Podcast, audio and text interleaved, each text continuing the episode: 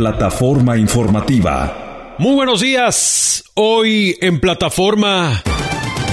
Migración moderniza y facilita el proceso para pagar las fianzas.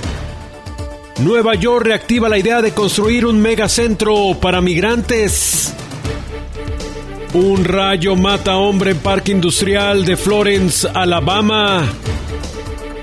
Investigan tiroteo que anoche deja una persona muerta en Birmingham. Policía de Chicago indaga las circunstancias del asesinato de una niña latina. Ahora es Julio quien rompe todos los récords en altas temperaturas.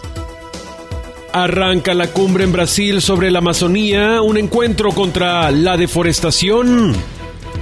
Colombianos evalúan el desempeño de Gustavo Petro tras un año de su presidencia. Ataque ruso con misiles deja al menos siete muertos en Ucrania. Por constantes apagones amarran a un poste a trabajador de electricidad en Yucatán. Y en deportes, las ligas mayores ratifican la suspensión contra los dos jugadores involucrados en lo que se vivió el pasado sábado. Le diremos de qué se trata. Todo esto y mucho más aquí, en plataforma informativa El otro nivel de la noticia. Comenzamos. Rivera Communications y HNS Media presenta El otro nivel de la noticia. Plataforma informativa. Ahora, lo que sucede aquí y en todo el planeta tiene plataforma. Tiene plataforma informativa con Gerardo Guzmán. Entra, escucha, despierta. En plataforma informativa. Bienvenidos. Traído por Solano Law Firm, abogados de inmigración y Mi Pueblo Supermarket, la cadena de supermercados multicultural más grande de todo el estado. Plataforma informativa. ¿Por qué recomiendas a Solano Lo Firm? Porque es una excelente abogada, que habla en tu idioma. Lo primero que yo te digo de ella es que es una persona recta. Yo la recomendaría 100%. 100%, ya lo he hecho con varios amigos que tengo. Descubre como ellos la atención, la calidad del servicio de Solano Lo Firm, abogados de inmigración. Gracias a Dios y egreso trabajo, que mi caso fuera resuelto en un tiempo corto y, y sin ningún retraso. 1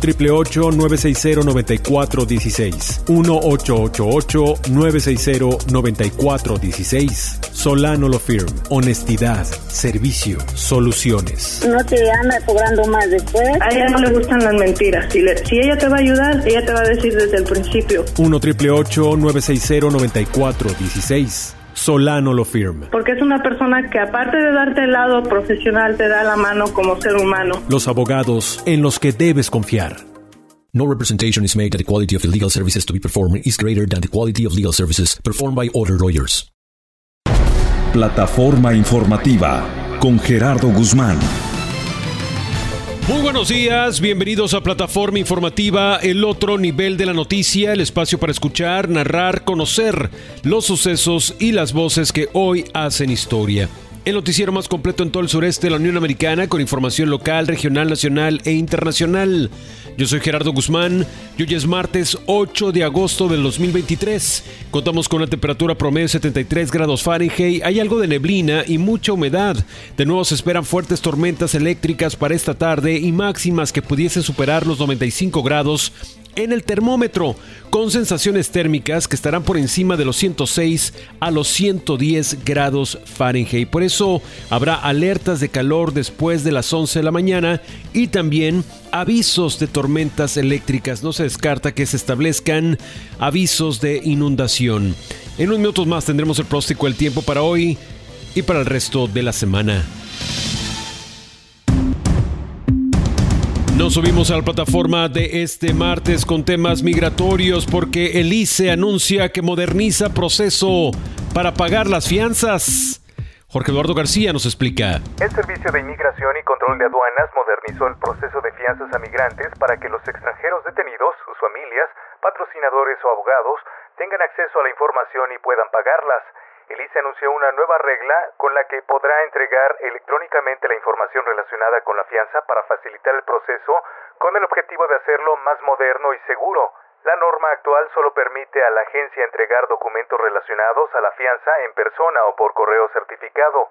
Ahora la nueva medida también permite que el pago de la fianza en efectivo se realice de forma electrónica a través del sistema electrónico de fianzas en efectivo que comenzó como un programa piloto en abril pasado. Esta opción ofrece al público un método totalmente automatizado en línea para solicitar verificación de información sobre fianzas y sus pagos, además de permitirle a Lisa enviarles notificaciones electrónicas a las personas que han avalado la fianza del migrante. El aval de un migrante debe ser estadounidense o residente legal. También se admiten los bufetes de abogados y organizaciones sin fines de lucro. Los migrantes solo pueden pagar las fianzas de salida voluntaria otorgadas cuando el extranjero se compromete ante un juez a salir del país en un plazo de 120 días. Les informó Jorge Eduardo García. Gracias Jorge. Cabe aclarar que Lice ha dejado de aceptar el pago de fianzas en efectivo en sus oficinas, aunque pueden existir circunstancias excepcionales. La nueva regla se publicará en el registro federal y se darán 30 días para que el público haga comentarios antes de que se ponga en marcha. Mientras tanto, Nueva York rescata idea de un megacentro para migrantes. Yanelis Castejón con los detalles. El alcalde Eric Adam anunció que rescató el proyecto de construcción de un megacentro de alojamiento de inmigrantes en la Randall's Island, una isla situada entre Harlem, el sur del Bronx y el norte de Queens. Aún sin fecha, este acogerá a hombres adultos, tendrá una capacidad de mil camas y ofrecerá una serie de servicios adicionales, supuestamente comida y asesoramiento legal, aunque no se especifica en el comunicado emitido por la alcaldía. Una idea similar fue anunciada el pasado octubre y la alcaldía levantó una carpa gigante, pero el bajo número de personas interesadas llevó a su cierre solo tres semanas después, sin que se comunicara entonces el coste de la operación fallida. El flujo constante de inmigrantes llegados a Nueva York a lo largo de todo el año ha hecho a la alcaldía reconsiderar su necesidad y Adams anunció que esta vez será el estado de Nueva York el que asumirá el costo de construcción, mantenimiento y contratación de personal. A lo largo de un año de crisis migratoria, Nueva York ha habilitado 190 alojamientos de emergencia, entre ellos hoteles, gimnasios y escuelas, donde tienen preferencia las familias, y 13 grandes centros destinados principalmente a hombres solos. Les informó Janirelis Castejón. Gracias, Janelis. La ciudad de Nueva York es la única en Estados Unidos que tiene la obligación legal, por una norma que data de los años 70, de dar alojamiento a cualquier persona sin techo, sea o no sea ciudadano, pero ya el mes pasado el alcalde anunció que iba a comenzar a aplicar un tope de seis meses de estancia para poder dar entrada a los recién llegados. Es esa condición de ciudad refugio la que atrae a muchos inmigrantes, aunque también ha ayudado que el gobernador de Texas, Greg Abbott, haya fletado cientos de autobuses para trasladar a inmigrantes desde la frontera sur hasta Nueva York. La semana pasada, el republicano se jactó de haberse deshecho de 28 inmigrantes de esta manera. Recuerda que para más información, ayuda, orientación, soluciones en temas migratorios, debes llamar al 1 960 9416 1 960 9416 es la firma de abogados de inmigración de Solano Law Firm, con experiencia, un gran equipo y conocimiento de la ley te podrán ayudar. 1 960 9416 hay que hacer una pausa, pero al regresar investigan tiroteo que deja una persona muerta en Birmingham.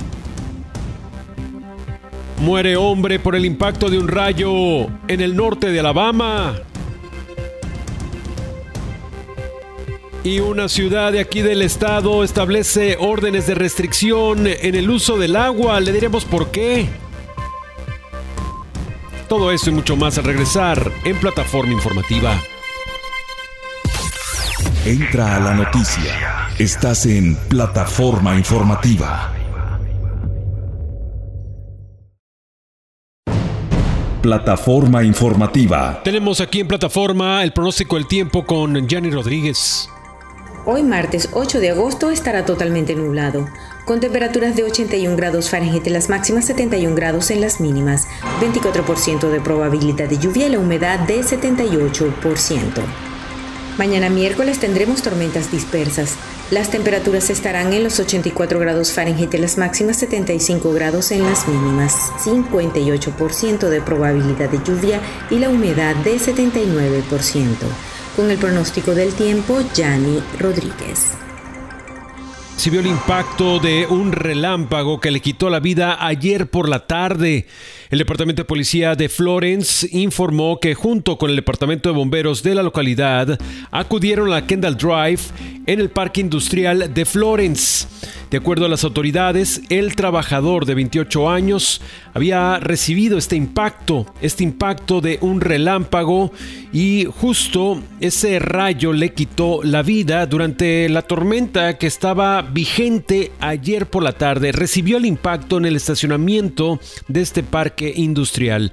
Oficiales en estos momentos mantienen bajo reserva el nombre del empleado porque está notificando a sus familiares. Por otra parte, la policía de Birmingham investiga la muerte de un sujeto después de un tiroteo que ocurrió ayer en la noche en la comunidad de Inglenook.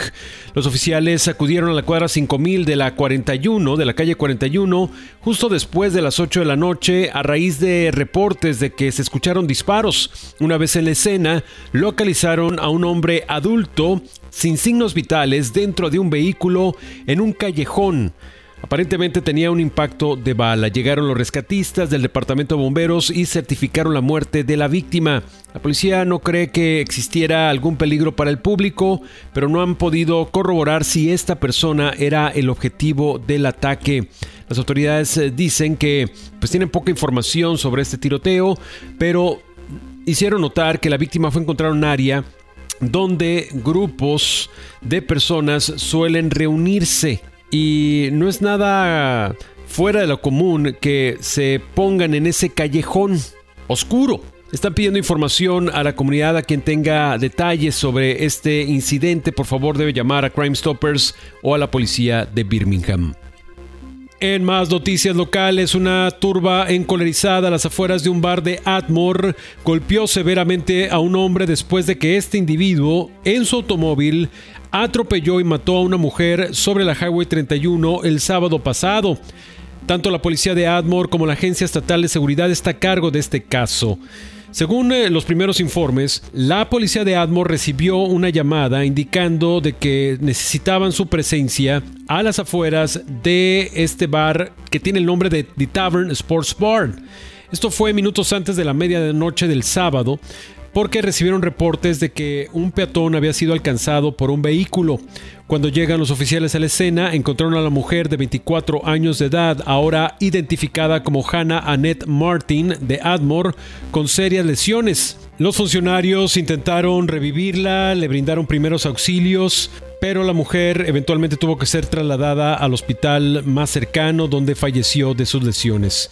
El conductor de una Chevrolet Tahoe modelo 2005 fue el que golpeó a la víctima y fue identificado como Kenneth Elber Harrison, de 45 años de edad, de Silver Hill. Él trató de huir del estacionamiento de este bar luego del accidente.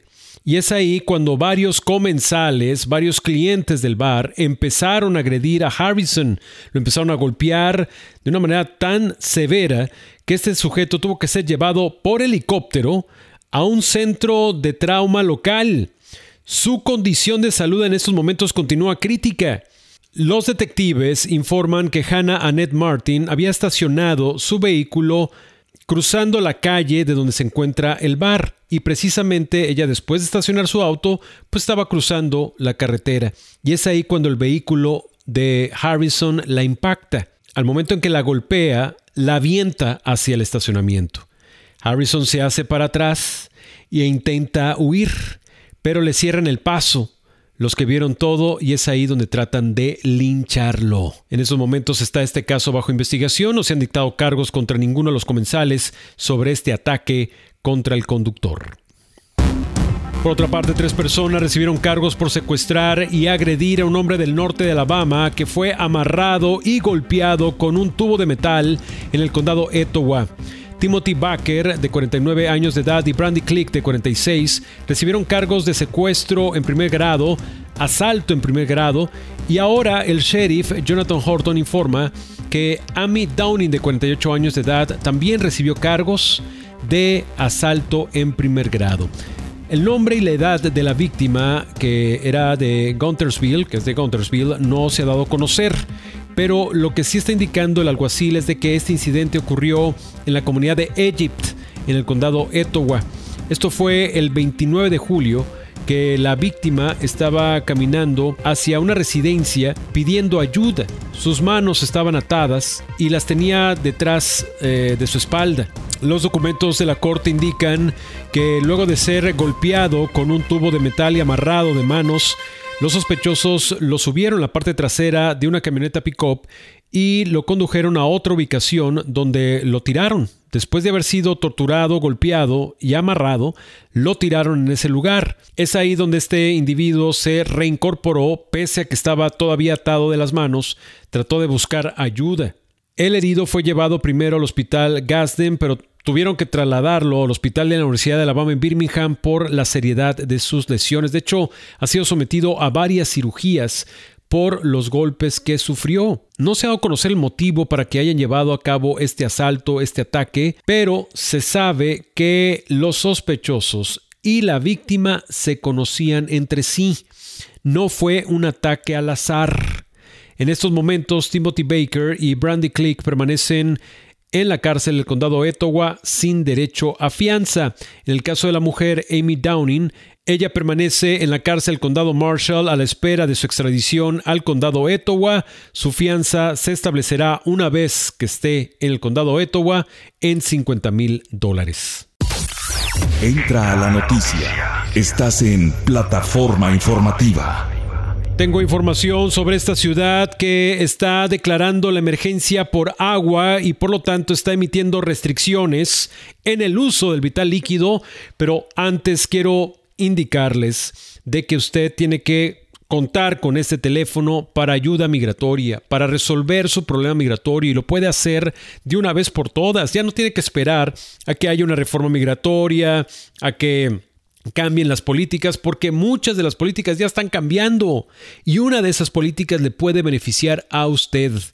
Busque la asesoría, la atención y la efectividad de abogados de inmigración serios, seguros, confiables. Hágame caso, marque 1 888 960 9416 1888 960 9416 son los abogados de inmigración de Solano Lo Firm. 1 888 960 9416 abogados de inmigración de Solano Lo Firm. Resulta que la ciudad de Fairhope ha obligado a todos los usuarios de su sistema de agua potable a suspender todos los sistemas de riego en la ciudad, ya que está enfrentando serios cortes de agua, una seria escasez del vital líquido, pese a las tormentas. Pese a las tormentas, pese a las inundaciones que se han registrado durante los últimos días en todo el estado, también en Fairhope, hay este problema de agua potable. Y por lo tanto, la ciudad se movilizó en fase 3 en su ordenanza de conservación del agua. Y de hecho tuvo el Consejo una reunión de emergencia para visualizar qué significa esta orden fase 3 que se emitió ayer lunes. Bajo esta fase 3, cualquiera que sea captado en su césped, en su patio, regando las plantitas o que detecten que se, se activó el sistema automático de irrigación, pueden enfrentar multas de hasta 500 dólares. Hasta 500 dólares. Esta fase 3 de emergencia, según indicó el alcalde de Fairhope, Sherry Sullivan, es cuando el consumo del agua ya sobrepasó el 100% de su capacidad, está, está al borde pues de quedarse sin agua. Además de estas restricciones de riego, los usuarios también tendrán que cumplir las siguientes reglas. Por favor, tome nota si usted vive en Fairhope o tiene su negocio en Fairhope y depende del agua potable de esa ciudad. Bueno, Lavar vehículos particulares quedará prohibido los viernes, sábado y domingo en Fairhope.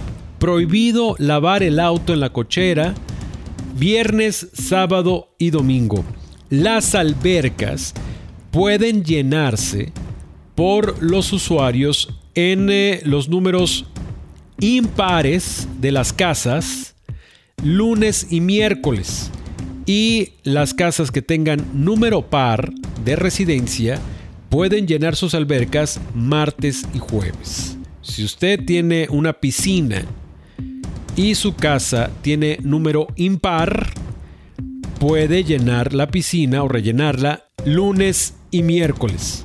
Si donde vive y donde tiene la piscina, ya sea portátil, inflable o realmente una piscina que se construyó pues ahí, y su casa tiene número par, puede llenar la piscina en Fairhope martes y jueves. Lavar banquetas, calles, rampas de estacionamiento, áreas de estacionamiento, canchas de tenis, patios, áreas pavimentadas están prohibidas lavar toda esta clase de áreas, de estructuras, está completamente prohibido, al menos que el departamento de bomberos lo tenga que hacer para aliviar cualquier tipo de riesgo de incendios o para cuestiones de salud. Así que tiene que tomar nota. Por un lado, queda prohibido lavar los autos viernes, sábado y domingo, los fines de semana. También cambia el modo y los días en que puede usted llenar la alberca o rellenarla. Para los que tienen alberca y tienen número de casa impar, son los lunes y miércoles. Y para los que tienen casa con número par, puede llenar la alberca martes y jueves. Queda completamente prohibido lavar banquetas, calles, rampas, áreas de estacionamiento, canchas de tenis, patios, áreas pavimentadas, completamente prohibido. Y también está prohibido tomar agua de los hidrantes contra incendios. Si no tiene permiso de la ciudad de Fairhope, usted no puede tomar agua o utilizarla como regadera para refrescarse de los hidrantes para los bomberos. Dentro de las razones para tomar estas medidas la alcaldesa dijo que las altas temperaturas que se están presentando en el territorio y las condiciones de erosión, de sequía, son parte del problema. Y es que estamos a la máxima capacidad de consumo. En estos momentos el consumo está cerca del 100%, que es 9 millones de galones. En estos momentos están entre 8.7 y 8.9 millones de galones. Entonces por eso están emitiendo estas restricciones pese a las lluvias, pese a las tormentas. Así que los de Fairhope tienen que cumplir con todo esto si no quieren ser acreedores de multas de hasta 500 dólares si no cumplen con una de estas reglas. Establece contacto. Súbete a la plataforma. Comunícate a través de WhatsApp directamente con nosotros. 205-259-8248. Establece contacto. Súbete a la plataforma. Es el WhatsApp de plataforma, pero recuerda que tenemos problemas con ese número. Está el WhatsApp alterno 404-721-9833, 404-721-9833.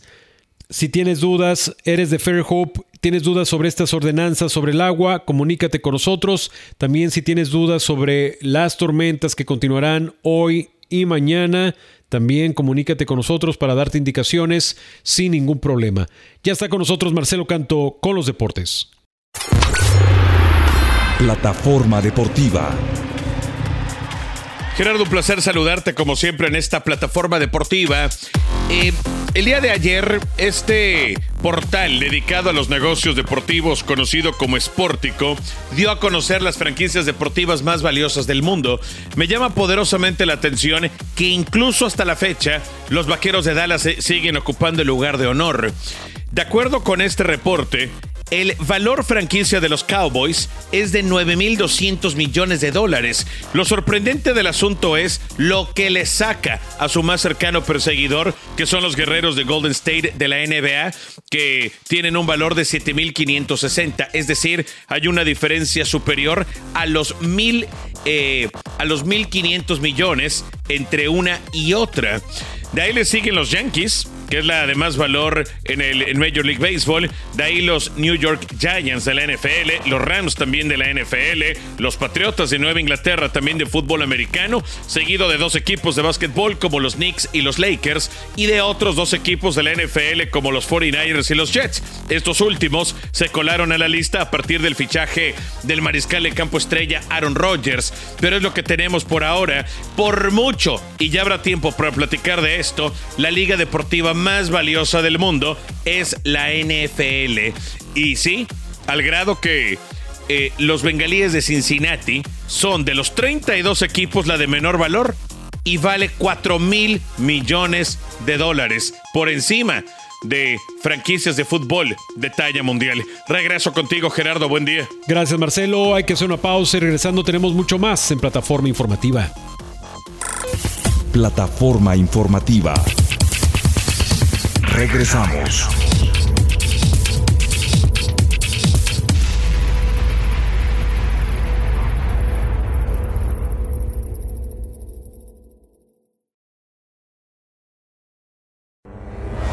El nivel para entender la historia. Para conocer la noticia. Plataforma informativa. Continúas en plataforma informativa, el otro nivel de la noticia. Seguimos con la temperatura que oscila en los 73 grados Fahrenheit. Hay neblina, mucha humedad. Y de nuevo hay avisos de tormentas eléctricas para esta tarde. Por favor, tome previsiones. Además, habrán alertas de calor después de las 11 de la mañana. Así que lluvias y calor. Tenga cuidado, por favor. Vamos a Chicago porque la policía investiga el asesinato de esta niña latina que ha causado conmoción no solamente en esa ciudad, sino prácticamente en toda la región. Jorge Eduardo García nos informa. La policía de Chicago, Illinois, investiga el asesinato de una niña latina de 8 años que fue baleada cuando jugaba frente a su casa en el noroeste de la ciudad. El ataque ocurrió la noche del 5 de agosto en el vecindario Portage Park cuando Sarabi Medina fue baleada presuntamente por un hombre que se había quejado por el ruido que había en la calle. La pequeña se encontraba con su padre que le acababa de comprar un helado. La policía dijo que un hombre que vive en un edificio de apartamentos cerca de donde ocurrió el tiroteo se acercó a un grupo de personas que se encontraban en la calle, sacó una pistola y le disparó a la niña en la cabeza. El hombre fue confrontado por uno de los adultos que estaba en el lugar, desatando un forcejeo por el arma que se disparó hiriendo al sospechoso en la cara. Sarabi fue llevada en estado crítico a un hospital donde fue declarada muerta poco tiempo después. El sospechoso también fue llevado al hospital y está siendo vigilado por agentes de seguridad. Vecinos dijeron que la pequeña, a la que conocían como Bibi, entraría a cursar cuarto grado de primaria y que esperaba con ansias el inicio de clases. La madre de la pequeña murió en 2018. Les informó Jorge Eduardo García. Mientras tanto, en California, tres personas murieron cuando dos helicópteros chocaron cuando combatían un incendio, dijo un funcionario del Departamento de Bomberos a nivel local. Los aparatos aéreos fueron desplegados para ayudar a controlar un incendio en Cabazón, a unos 130 kilómetros al este de Los Ángeles, y chocaron la noche del domingo. El primer helicóptero pudo aterrizar de manera segura en las inmediaciones. Desafortunadamente, el segundo se estrelló y sus tres ocupantes murieron. Dos bomberos, un jefe del departamento y un capitán se encuentran entre las víctimas, así como un piloto contratado. Plataforma informativa. Está de nuevo con nosotros Yanni Rodríguez con el próstico del tiempo para hoy y para el resto de la semana. Hoy martes 8 de agosto estará totalmente nublado, con temperaturas de 81 grados Fahrenheit en las máximas, 71 grados en las mínimas, 24% de probabilidad de lluvia y la humedad de 78%. Mañana miércoles tendremos tormentas dispersas. Las temperaturas estarán en los 84 grados Fahrenheit en las máximas, 75 grados en las mínimas, 58% de probabilidad de lluvia y 79% de humedad. El jueves seguirán las tormentas dispersas. Las temperaturas máximas serán de 86 grados Fahrenheit, las mínimas de 74. 40% de probabilidad de lluvia y la humedad de 74%, vientos de 10 a 15 millas por hora. Con el pronóstico del tiempo, Yanni Rodríguez. Por cierto, en México continuarán las lluvias en varios estados. Gabriel Aguilar nos explica. De acuerdo con la Comisión Nacional del Agua, durante este 8 de agosto arribará al país la nueva onda tropical número 20 desde las costas de la península de Yucatán y se espera que a su paso se presenten lluvias fuertes a muy fuertes mientras transita por el territorio nacional. Actualmente la onda 19 está por concluir su paso por el territorio y sus efectos se ubican principalmente en el occidente de la nación provocando lluvias en el caso de Jalisco y Colima, chubascos y lluvias puntuales fuertes acompañadas de descargas eléctricas. El Servicio Meteorológico Nacional en su pronóstico de 48 horas determinó que en las costas de la península de Yucatán llegaría una nueva onda tropical que proveerá de lluvias sobre entidades del centro, oriente, sur y sureste del país, especialmente en Chiapas y Guerrero. Con información desde México, Gabriela Aguilar. También Julio rompe todos los récords en calor. El pasado mes de julio fue el más caluroso jamás registrado. La temperatura global fue un grado y medio más cálida que la media preindustrial, según el Programa Europeo de Observación del Cambio Climático Copernicus. El mes pasado fue 0,33 grados más cálido que el último récord de temperatura global de julio de 2019 y 0,72 grados más cálido que la media de los meses de julio comprendidos entre 1991 y 2020. También se han batido récords de temperatura global en la superficie del océano y en la masa de hielo marino debido a las olas de calor marinas detectadas en Groenlandia, el Mar del Labrador, la cuenca del Caribe y el Mediterráneo. Tras un mes de abril de temperaturas inusualmente altas, la superficie del océano ha seguido calentándose hasta alcanzar en julio más de medio grado por encima de la media de 1991 a 2020. Al mismo tiempo, la extensión del hielo marino antártico alcanzó un valor mensual de un 15% inferior a la media. Se espera que el calentamiento empeore en los próximos meses debido al fenómeno del niño. En medio de esta crisis climática arranca la cumbre amazónica en Brasil. Brasil es sede de la cumbre amazónica de dos días a partir de este martes, un hito histórico para acabar con la deforestación, según el presidente Lula da Silva. Los ocho países que comparten territorio amazónico preparan un primer documento conjunto que llevarán en noviembre a la COP28, la conferencia de la ONU sobre el cambio climático.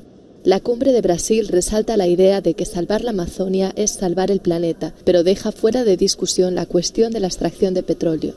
No es un pozo petrolero la selva, no es una mina de oro la selva. Para nosotros es nuestro templo, para nosotros es nuestra casa, es nuestro supermercado, es nuestra escuela en la casa de nuestros espíritus. Por eso pedimos a los grandes líderes mundiales también, no solo los presidentes amazónicos que tienen que hacer un trabajo fuerte en el territorio, a la conservación.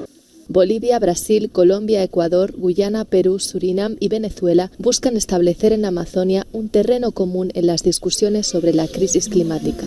Sus líderes revisarán el Tratado de Cooperación Amazónica de 1978, que prevé una acción conjunta para la protección de los bosques y el desarrollo económico. De ahí nos vamos a Colombia porque entre la alegría y la tristeza los colombianos evalúan el primer año de gobierno de Gustavo Petro. Crisanto y su esposa María habían sido desplazados por el conflicto interno colombiano, pero en junio pasado recibieron las escrituras de un terreno agrícola en Villapinzón, a unos 80 kilómetros de Bogotá. El presidente Gustavo Petro, que llegó hace un año al poder, sostiene que el Estado tiene una deuda histórica con los campesinos y asegura que su gobierno tituló más de un millón de hectáreas a cultivadores e indígenas en sus primeros siete meses de gobierno que con esta escritura ya podemos acudir a, los campos agrarios de los bancos agrarios para sacar un crédito, poder trabajar y poder seguir progresando en sobre el, crédito que le hagan a uno y poder uno sostenerse y poder sostener la familia. Pero lejos de esa alegría, Janet Calvo aún llora por su esposo, un policía asesinado en marzo pasado en una protesta de campesinos acusados de estar influenciados por disidentes de la exguerrilla FARC en San Vicente del Caguán, en el sur del país. Críticos del gobierno denuncian que Petro ha abandonado a las fuerzas de seguridad. Han cedido demasiado a, a los grupos al margen de la ley, les han dado muchas facilidades para que ellos sigan creciendo y creciendo y la fuerza pública la están aplacando, la están dejando con las manos atadas, están permitiendo que el país se lo tome eh, la guerrilla o, bueno, diferentes grupos armados. Petro lanzó un ambicioso plan bautizado como La Paz Total, con el que pretende apagar el conflicto armado colombiano por medio de negociaciones. Pero la oposición denuncia que el gobierno le entregó el país al crimen. Y por buscar la paz no podemos descuidar la seguridad. Esa ha sido mi mayor crítica y reparo que frente a este tema, porque soy amigo de la paz. Somos aliados del gobierno en la búsqueda de la paz. Pero paz total, sin seguridad total, no existe. Eso es lo que creemos que se tiene que reorientar. Sin embargo, los seguidores de Petro siguen apoyándolo al cumplirse el primer año de su gestión. Con la entrada del, presidente Gustavo Petro se ha visto una ganancia para prevalecer los derechos de los ciudadanos, proteger a las personas que se sienten hasta inconformes con su propio gobierno. Entonces, por lo cual se nota y se marca esa, e, ese antes y ese después. Petro prometió transformaciones profundas en Colombia, el mandatario izquierdista cierra su primer año de gobierno acorralado por escándalos de corrupción y problemas de seguridad, pero aún conserva el respaldo de las bases que creen en su capacidad de transformación. Escuche usted esto, amarran a poste a empleado de la Comisión Federal de Electricidad por apagones en Yucatán. Vecinos afectados por las fallas en la energía eléctrica en el municipio de Valladolid, Yucatán, amarraron a un poste a un empleado de la Comisión Federal de Electricidad ante la falta de soluciones. Tras tres días sin luz en la colonia Santa Lucía, el pasado domingo empleados de la Comisión Federal de Electricidad acudieron para tratar de reparar el desperfecto, pero al parecer los habitantes no quedaron conformes con su trabajo, por lo que tomaron la decisión de retenerlos. Los habitantes siempre intentaron visibilizar el problema bloqueando la calle con piedras, pero ningún funcionario de la comisión se presentó en el lugar. Al cabo de una hora los vecinos desataron al empleado, pero en redes sociales quedó documentado cómo un hombre rodeaba al trabajador de la comisión con un cable de luz para atarlo al poste sin que este último opusiera resistencia. Con información desde México, Gabriela Aguilar. Invasión Ucrania. Cobertura especial. En nuestra cobertura especial, al menos siete muertos en el este de Ucrania deja un ataque ruso con misiles. Al menos siete muertos por los ataques contra Pokrovsk en el este de Ucrania. Este martes se ha reanudado la operación de rescate. Las labores se habían interrumpido anoche ante el temor de un nuevo bombardeo ruso. Según la Administración Militar Regional de Donetsk, fueron dos ataques separados por varias decenas de minutos. El ministro del Interior ucraniano señala que el balance de víctimas incluye también a 67 heridos, entre ellos había una treintena de policías, siete rescatistas y dos niños. Según Rusia, sus tropas han avanzado tres kilómetros en la dirección de Kupiansk. El portavoz de defensa ha señalado que 12 contraataques ucranianos fueron rechazados con éxito. Ha apuntado que los ataques rusos alcanzaron a grupos de soldados ucranianos. Por otro lado, desde la oficina presidencial ucraniana señalan que 22 militares habían regresado del cautiverio ruso, entre ellos dos oficiales y soldados de diversos rangos y edades. Participaron en batallas en distintos frentes y entre ellos hay heridos, según la oficina de Zelensky. Y el hijo del actor español Rodolfo Sancho Aguirre, detenido en Tailandia por el asesinato y descuartizamiento de un médico colombiano, se encuentra relajado y sabe lo que hizo, asegura su abogado, Patricia Rodríguez con el reporte. El abogado de Daniel Sancho, Kun Anan, aseguró este martes a su llegada a la cárcel de Koh Samui, al sur de Tailandia, que el joven se encuentra relajado, sabe lo que hizo y que quiere planear una vida en prisión. Ante un grupo de periodistas que se congregaban a la entrada de la prisión, en la que Sancho ingresó la víspera, Anan señaló Creo que está relajado, él sabe lo que hizo, le he explicado el proceso, él quiere planear cómo vivir aquí dentro. Se trata del primer encuentro a solas entre el español y Anán, contratado por la familia de Sancho, hijo del actor Rodolfo Sancho, ya que hasta ayer había estado representado por letrados de oficio. El abogado aseguró que se reuniría este mismo martes con Sancho alrededor de una hora y que podría repetir encuentro en los próximos días, pues el español se encuentra en un periodo de aislamiento de 10 días por COVID-19, durante el cual solo puede ser visitado por los letrados. El letrado subrayó que el periodo de prisión preventiva hasta el inicio del juicio puede durar hasta 84 días, en línea con lo explicado hoy a F por la Fiscalía Provincial de Koh Samui, la cual especificó que la legislación tailandesa completa hasta siete plazos de 12 días cada uno para el mismo. Durante este periodo, la policía tailandesa debe finalizar el informe de la investigación y podría llamar a declarar a Sancho si lo estima necesario. Sancho, de 29 años, se declaró culpable de los cargos de asesinato con premeditación y ocultación de pruebas de un delito presentados el lunes por un juez del Tribunal Provincial de Koh Samui que decretó prisión provincial para el joven. Hay que hacer una pausa, pero al regresar tenemos deportes aquí en plataforma. Entra a la noticia. Estás en plataforma informativa.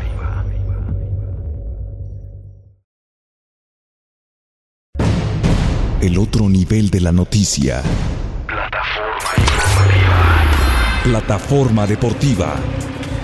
Gerardo, buenos días. Es un placer saludarte como siempre en esta plataforma deportiva, entre bromas y visitas presidenciales. Pero eh, Major League Baseball dio a conocer finalmente la suspensión para los dos involucrados en lo que vimos el pasado sábado por la noche entre los Guardianes de Cleveland y los Medias Blancas de Chicago, donde estuvieron involucrados principalmente Tim Anderson, shortstop de los White Sox, y José Ramírez, quien es tercera base de los Guardianes de Cleveland, que batió un doblete, trató de largar la jugada de primera a segunda base, llegó barrido de cabeza eh, y, luego llega lo que fue aparentemente un tag o toque de parte de Anderson con cierta fuerza, intercambio de palabras y en fracciones de segundos ya estaban, eh, lo único que le faltaban fueron los guantes de boxeo a ambos. El primero que tomó la iniciativa fue justamente Anderson, eh, más allá de que fue a quien peor le fue en todo sentido, y me explico, le fue peor, primero porque visitó el diamante por lona, eh, a partir de ese volado de derecha de José Ramírez, pero después termina recibiendo seis juegos de suspensión, porque para efectos de la investigación que ya culminó y que ayer dio a conocer Major League Baseball, los castigos, para efectos de la investigación, él fue el provocador. Él fue quien incitó primeramente a la violencia, pero José Ramírez también se termina llevando tres juegos, además del estelar cerrador de los Guardianes Emanuel Clase, que fue suspendido un juego, ya que también fue de los que se unieron eh, a, este, a, esta inusitada cita, ¿no? Por allá también los dos managers, tanto Pedro Grifo, de los White Sox, como Terry Francona de los Guardianes, fueron suspendidos un juego, que de hecho Francona lo cumplió el día de ayer. En fin, entre uno que otro por allá. Tanto Anderson como Ramírez están apelando a la suspensiones. No creo que surtan demasiado efecto porque en este momento si bien es cierto que es una imagen que se ha viralizado como ninguna otra a lo largo del fin de semana en, las, eh, en el béisbol de las mayores, dudo mucho que la intención de parte del comisionado de Major League Baseball, de, de Rob Manfred y de los altos mandos del negocio, no creo que estén pensando hoy en que la imagen primordial, la más importante, la que acapare portadas de su producto, de su liga, de su deporte, sea la de dos peloteros trezándose a golpes en el campo. No se vivía algo así. Sí, me van a decir, las, bancas se vacían a cada rato, han habido altercados, han habido eh, conatos de bronca, entre otras cosas. Pero esta es, en el uno contra uno, la más mediática, la más significativa que ha tenido Major League Baseball desde José Bautista y Ragnar Odor dominicano y venezolano respectivamente en aquella postemporada del 2016 entre los Rangers y los Blue Jays. Pero creo que Major League Baseball tiene que ser, incluso para algunos, podría ser un tanto blandita. Para efectos de Tim Anderson, se va a perder prácticamente una semana de acciones. Por todo ello, a mi gusto, la sanción fue justa. En fin, ha sido un tema de piques que fueron creciendo, más provocado por Anderson, y por eso creo que MLB toma la decisión correcta de que fuese él quien recibiera el peor castigo de todos los involucrados. Tampoco se trata, y a pesar de que muchos, y se dice abiertamente, hemos disfrutado esta imagen y ha sido divertida, también está mal lo que hizo José Ramírez al final del juego a través de su agente, de colocarse un par de guantes de box y subir la imagen. Tampoco se trata de hacer apología de la violencia, menos en estos tiempos. Regreso contigo, Gerardo. Buen día. Gracias Marcelo y así es como culminamos la edición de hoy de Plataforma Informativa. Agradezco el apoyo técnico a Francisco Quintanilla y le agradezco a usted su atención y compañía durante toda esta hora de información. Lo esperamos en la tarde en Comentando la Noticia, donde tendremos más información de carácter local, nacional e internacional. Yo soy Gerardo Guzmán y le deseo que tenga un feliz martes. Entraste a la plataforma. Alcanzaste la noticia. Esto fue Plataforma Informativa. Te esperamos. Te esperamos en la próxima emisión. En la próxima plataforma. Traído por Solano Law Firm. En migración, los abogados en que debes confiar. Y por Mi Pueblo Supermarket, la cadena de supermercados multicultural más grande de todo el estado. Esta fue una producción de HNS Radio.